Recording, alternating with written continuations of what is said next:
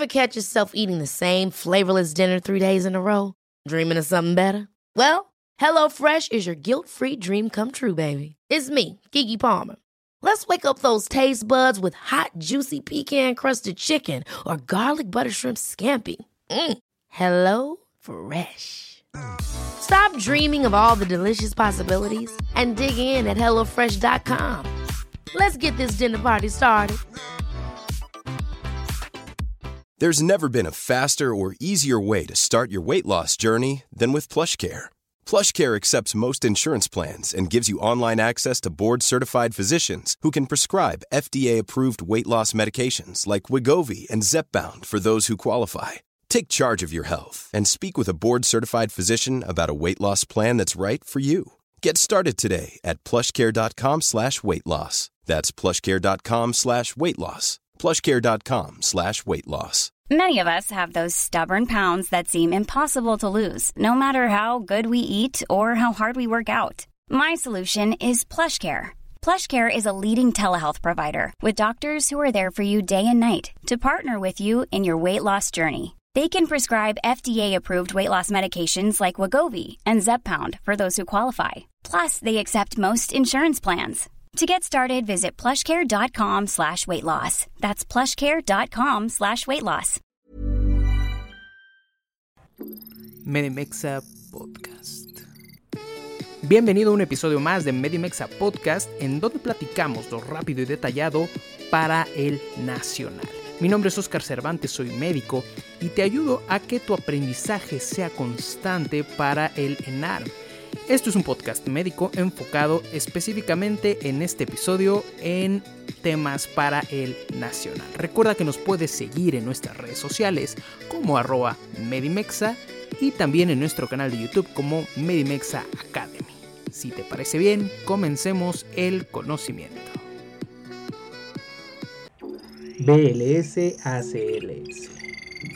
Hola, ¿cómo estás? Mi nombre es Oscar Cervantes. Bienvenido a un episodio más de Medimexa Podcast. Me da muchísimo gusto que me estés escuchando nuevamente, verte, sentirte junto a mí. Muchísimas gracias por todas las muestras de cariño en redes sociales y por poner este podcast en los primeros lugares en Spotify México y en Apple Podcast. Gracias, gracias, de verdad, gracias. Sin ti nada de esto sería posible, por eso quiero dedicar este par de aplausos. Y vamos a ver un tema súper importante para eh, urgencias, para cualquier médico, para absolutamente cualquier médico, que es el ACLS, primero el BLS, que sería el Basic Life Support, y el ACLS, el Advanced Critical Life Support. Entonces vamos a estar revisando esto justamente de manera rápida. No me voy a clavar tanto, no te voy a dar un curso de BLS ni de ACLS, que más quisiera yo de verdad. Pero no es así porque esos cursos los cobramos. No, no es cierto. No, esos no los cobramos, de hecho ni los doy. Pero eh, vamos a verlo de manera resumida, detallada. Obviamente ya sabes cómo es este podcast. Entonces, vamos a empezar con el BLS. El BLS, el BLS el BLS es lo primero que debes de hacer, según el BLS, es evaluar la escena donde está pasando, evaluar la escena del crimen, evaluar la escena en donde están ocurriendo las cosas. Ahora, también te menciona que debes de sospechar ante ausencia de estímulos del paciente, que el paciente no tenga pulso y que el paciente no tenga respuesta. Obviamente el BLS dice que debe de ser por más de 10 segundos. Yo no te recomiendo que te quedes viendo por 10 segundos si el paciente no tiene respuesta. Que tú llegues y, señor, me responde. Señor, ¿sabe quién es? Señor, no me responde.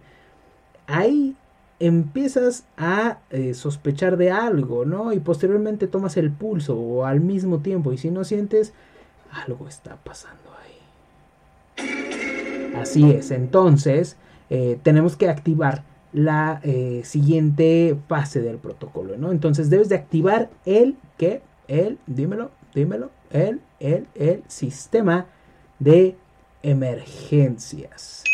Debes de activar el sistema de emergencias e iniciar el RCP, iniciando la secuencia de tal manera. Recuerda que en este caso, en esta cuestión, no debemos de iniciar una secuencia eh, ABC porque lo más importante es generar la perfusión eh, o mantener la perfusión rápida de todos los órganos por medio de el apoyo mecánico hacia el tórax realizando el RCP, las compresiones. Entonces debes de iniciar esta secuencia por medio del método o del paso CAB en donde se pone de primera instancia la circulación, circulation. Si ya escuchaste el podcast anterior, ya sabemos de qué trata circulation. Entonces, comenzando con compresiones torácicas. Se debe de colocar la mandíbula posteriormente a esto con una tracción en posición de olfateo. ¿Cuáles o cómo van a ser las compresiones? Bueno, unas compresiones de alta calidad o el RCP de alta calidad van a ser compresiones dentro de 5 a 10 minutos con una frecuencia cardíaca de 100 a 120 por minuto, manteniendo esta frecuencia cardíaca de 100 a 120 por minuto. Entonces, lo más importante aquí es evaluar la circulación, posterior a esto la vía aérea y posterior a esto la ventilación de nuestro paciente, o breathing, ¿ok? La profundidad de estas eh, compresiones debe de ser de 5 a 6 centímetros con una reexpansión torácica completa cuántas compresiones vamos a dar. Si no sabes dar compresiones, eh, de verdad creo que sea un tanto difícil que puedas aprenderlo por medio de un podcast. ¿ok? Las manos se entrelazan tocando dorso de la palma. No, olvídalo. Tocando la palma de nuestra mano con nuestro dorso, se entrelazan, se abrazan y a nivel de eh, las tetillas aproximadamente en el esternón se ejerce presión. Si nunca lo has hecho, te pido por favor que esto no lo tomes como algo definitivo, sino solo como un repaso nada más. ¿Cuántas compresiones debemos de dar? 30 compresiones por dos ventilaciones. 30 compresiones por dos ventilaciones. ¿ok? Eso es súper importante. Con un recambio cada 5 ciclos. ¿Por qué? Porque es muy fatigante realizarlo. En caso que el paciente tenga un tubo orotraqueal, se realiza una ventilación cada 6 eh, segundos con compresiones continuas. En este caso las compresiones continuas son eh, de 2 minutos y posterior a esto, a los 2 minutos cambia la persona que está realizando las compresiones. Ahora, en caso de ahogamiento, esto es súper, súper importante. En caso de ahogamiento por inmersión u obstrucción de la vía aérea por algún cuerpo extraño, se indica que eh, el modelo, que este modelo se modifique, que sea ABC, dándole prioridad a la vía aérea, a airway y posteriormente a breathing y posteriormente a circulation. ¿ok? Eso es súper importante y es lo que se considera eh, de manera fundamental en caso que el paciente presente ahogamiento por inmersión o obstrucción de la vía aérea. ¿ok? Hasta ahí esperamos, espero de verdad que vayamos bien, no nos hayamos perdido en ningún momento y vamos a hablar un poquito de algunas cuestiones en cuanto al RCP en el embarazo. En esta cuestión es importante mencionar que estas guías dicen que se deben de realizar un desplazamiento manual uterino a la izquierda. ¿Esto por qué? Para evitar así la compresión aorto-cava. Esto es súper importante porque sabemos ahí cómo están eh, pues eh, cambiadas, no te quiero decir alteradas porque no están alteradas, pero sabemos que la fisiología cambia completamente en una mujer embarazada, ¿ok? Y bueno, al final, ¿cuál, ¿cuáles van a ser la, el criterio, estos criterios en donde nos diga que debemos suspender el RCP, que ese RCP ya no va a ser efectivo por más compresiones que hagamos. Este criterio va a ser que el paciente se encuentre en asistolia o en la sistolia sin pulso por más de 20 minutos de soporte vital. Eso es súper, súper importante. ¿Ok? Ahora, vamos a ver el algoritmo de reanimación. Un algoritmo de reanimación entrando ya un poquito con eh, las cuestiones del el ACL. Vamos a continuar entonces con estos pasos del el ACLS, estos pasos del ACLS. Bueno, te dicen que primero que nada, lo primero que debes de hacer es pedir ayuda. Posteriormente a pedir, a pedir ayuda debes de iniciar el RCP. Y esto es súper importante porque pues te voy a poner el mismo sonido, pero mira, yo recuerdo prácticamente cuando estaba en el internado que esto me pasó en más de una ocasión.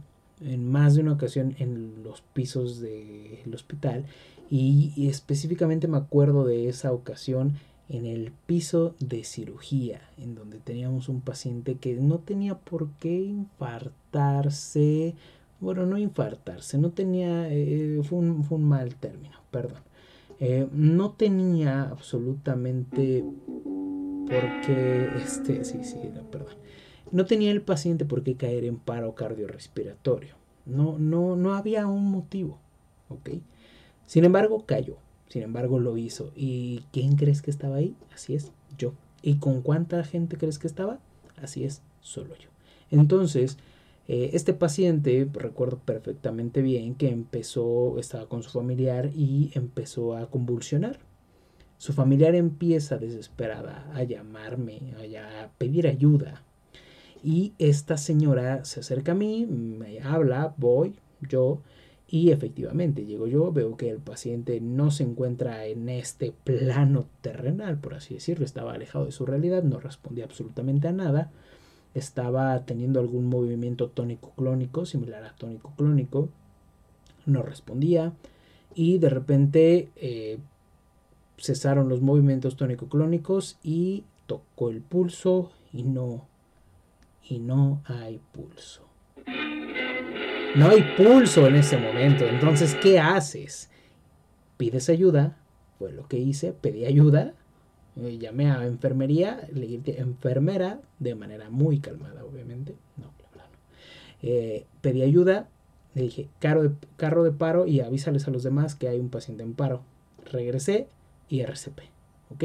Posteriormente, bueno, fueron todos los pasos de oxígeno, llegaron mis compañeros, llegaron los demás doctores y conectaron todo, el paciente terminó intubándose, se bajó a terapia, subió y como la semana se fue a su casa. Entonces me sentí muy bien por ello, de verdad, me sentí muy bien por el paciente porque es algo bien, bien chido poder eh, ayudar de esa manera. Entonces, sí, ya, yo sé que ya te aburrí con esto, entonces vamos a seguir con esto.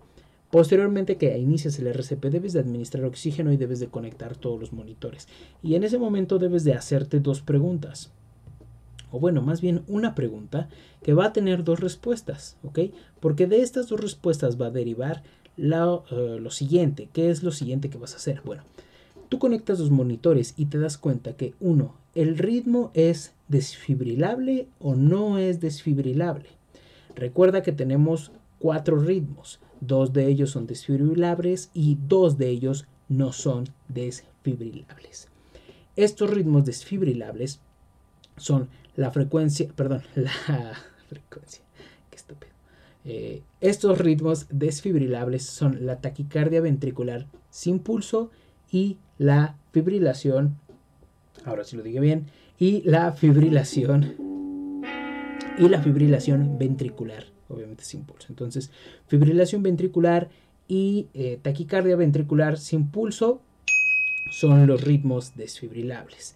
Entonces, si se encuentra el paciente con estos datos, bueno, que sigue una descarga. Entonces, en ese momento debes decir, así es, Pikachu impactó. No, eh, muy bien, en este momento se, tiende a realizar la descarga con eh, nuestro aparato que tenemos ahí para realizar eh, las descargas según a los joules, a los joules este, pues programados que indican claramente que debe de ser aproximadamente de 200 a 300 joules. Entonces se hace la descarga con el desfibrilador y, eh, perdón, se me fue la palabra hace un momento, y se hace la descarga con el desfibrilador y posterior a la descarga, en caso de que sea el ritmo desfibrilable, tenemos que continuar con RCP, ¿ok? Y obviamente, pues todo el mundo se tiene que alejar de la cama, fuera yo, fuera tú, fuera todos, vámonos, ¿no? Porque es algo muy peligroso. Entonces, eh, posterior a eso, debe de continuar dos minutos de RCP con acceso venoso, ¿ok? Y comprobar si tenemos pulso y de ver también cómo tenemos el pulso. En caso de que no, bueno, nuevamente una descarga en caso de que el ritmo siga siendo desfibrilable y posterior a esto sigue el algoritmo en donde nos dice que damos otros dos minutos de RCP. Vamos a estar viendo también si ya tenemos pulso. No, ok, dos minutos de RCP. Tenemos pulso. No, ok, administración de adrenalina cada 3 a 5 minutos. Ok, posterior a esto, ¿qué? ¿Tenemos pulso? No, no tenemos pulso. Ok, descargamos por una tercera vez. no tenemos pulso y finalmente dos minutos de RCP más, tenemos pulso, esperemos que para ahí ya tengamos pulso, porque si no ya tendríamos que estar aplicando nuestros criterios, este, pues de que el paciente desafortunadamente, pues no va a salir de eso. Entonces, eh, ¿cuáles son los ritmos no desfibrilables? Ritmos no no desfibrilables. Uno de ellos es obviamente la asistolia y la asistolia sin pulso, ¿ok? Que la puedes ver como ASP o ASAESP, ¿ok? Esos son los ritmos no desfibrilables. En este caso, ¿qué hacemos? ¿Los desfibrilamos? ¿Damos descarga? No, aquí no decimos Pikachu Impact Trueno. O sea, aquí, aquí no aplica lo de, eh, ya sé, es un chiste malo, pero me encanta. O sea, de verdad me encanta. Y solo porque me encanta, ¿Por qué? ¿Por qué? Señores, es mi podcast. El día que ustedes tengan su podcast, me critican. No es cierto. Eh, eh, aquí no vamos a hacer descargas, ¿ok? Aquí, en caso de que los pacientes tengan un ritmo no desfibrilable, vamos a aplicar adrenalina. Posterior a la aplicación de adrenalina, obviamente intravenosa, vamos a estar aplicando el algoritmo de RCP. Vamos a estar generando dos minutos de RCP de compresiones torácicas con un acceso IV y adrenalina cada 3 a 5 minutos. El ritmo sigue sin ser desfibrilable. ¿ok? Volvemos a aplicar otros dos minutos de RCP y en caso de que checamos pulsos, obviamente siempre después del RCP debemos checar pulsos. En el caso de que el ritmo sea desfibrilable en cualquier punto, se debe realizar Posterior a eso, la descarga. Entonces ya pasamos al algoritmo que ya te dije anteriormente. Entonces ya pasamos a generar la descarga con el desfibrilador entre 200 a 300 joules y continuar con el algoritmo en caso de que ya se ha indicado esto, ¿no? Es el algoritmo que ya te dije anteriormente. Eso prácticamente es el algoritmo del ACLS. Pero también te quiero platicar que tenemos algunas causas reversibles de paro cardiorrespiratorio. ¿Cuáles son estas causas reversibles de, paro cardiorrespiratorio? Bueno, estas son la hipovolemia, ¿ok? También tenemos hipoxia, hipotermia, hipo o hipercalemia. Si te das cuenta, estas son las H's, cuatro H's, hipovolemia, hipoxia, hipotermia o hipo o hipercalemia. Y también tenemos cuatro T's. No, no es esa 4T, no es esa 4T, ni me la menciones, por favor. Es otra 4T. Eh, tenemos muchas 4Ts en medicina. Es esto, es también las 4Ts de los sangrados, eh, pero no me voy a meter en esto. Eh, estas 4Ts que van a ser las causas reversibles también puede ser taponamiento cardíaco, toxinas, que el paciente se encuentre bajo intoxicación, trombosis pulmonar y trombosis coronaria. ¿Ok? Y mira, ya por último te voy a dejar aquí una perlita hermosa que sería la intoxicación por opiáceos. En caso de que el paciente, de que nuestro paciente se encuentre intoxicado por opiáceos, debemos de identificar el estado de respuesta. ¿Esto por medio de qué? Por medio del Glasgow. Muy bien. Muy bien, por medio del Glasgow. Ya estás hecho, mi hermano. Eh, en caso que ya no esté ventilando el paciente, pues también tenemos que ver eh, esta cuestión y debemos de estar analizando una vía aérea definitiva, que sería un tubo orotraqueal, obviamente, iniciar el RCP, posterior a esto administrar el antídoto de los opiáceos, que sería la naloxona, y utilizar el DEA en caso de tenerlo a la mano, que sería este desfibrilador hermoso que debería estar en cualquier lado de eh, nuestra ciudad. Sin embargo, es un poco triste, se los roban.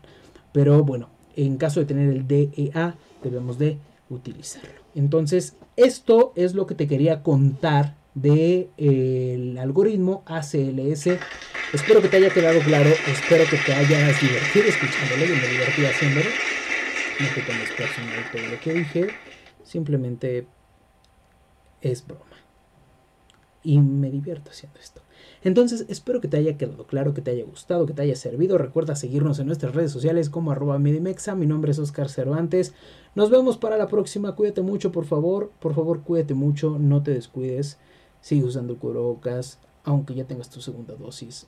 Te quiero, quiero que nos sigas escuchando por muchos años más. Cuídate mucho. Hasta luego. Bye. Hi, I'm Daniel, founder of Pretty Litter. Cats and cat owners deserve better than any old fashioned litter. That's why I teamed up with scientists and veterinarians to create Pretty Litter. Its innovative crystal formula has superior odor control and weighs up to 80% less than clay litter. Pretty Litter even monitors health by changing colors to help detect early signs of potential illness. It's the world's smartest kitty litter. Go to prettylitter.com and use code ACAST for 20% off your first order and a free cat toy. Terms and conditions apply. See site for details.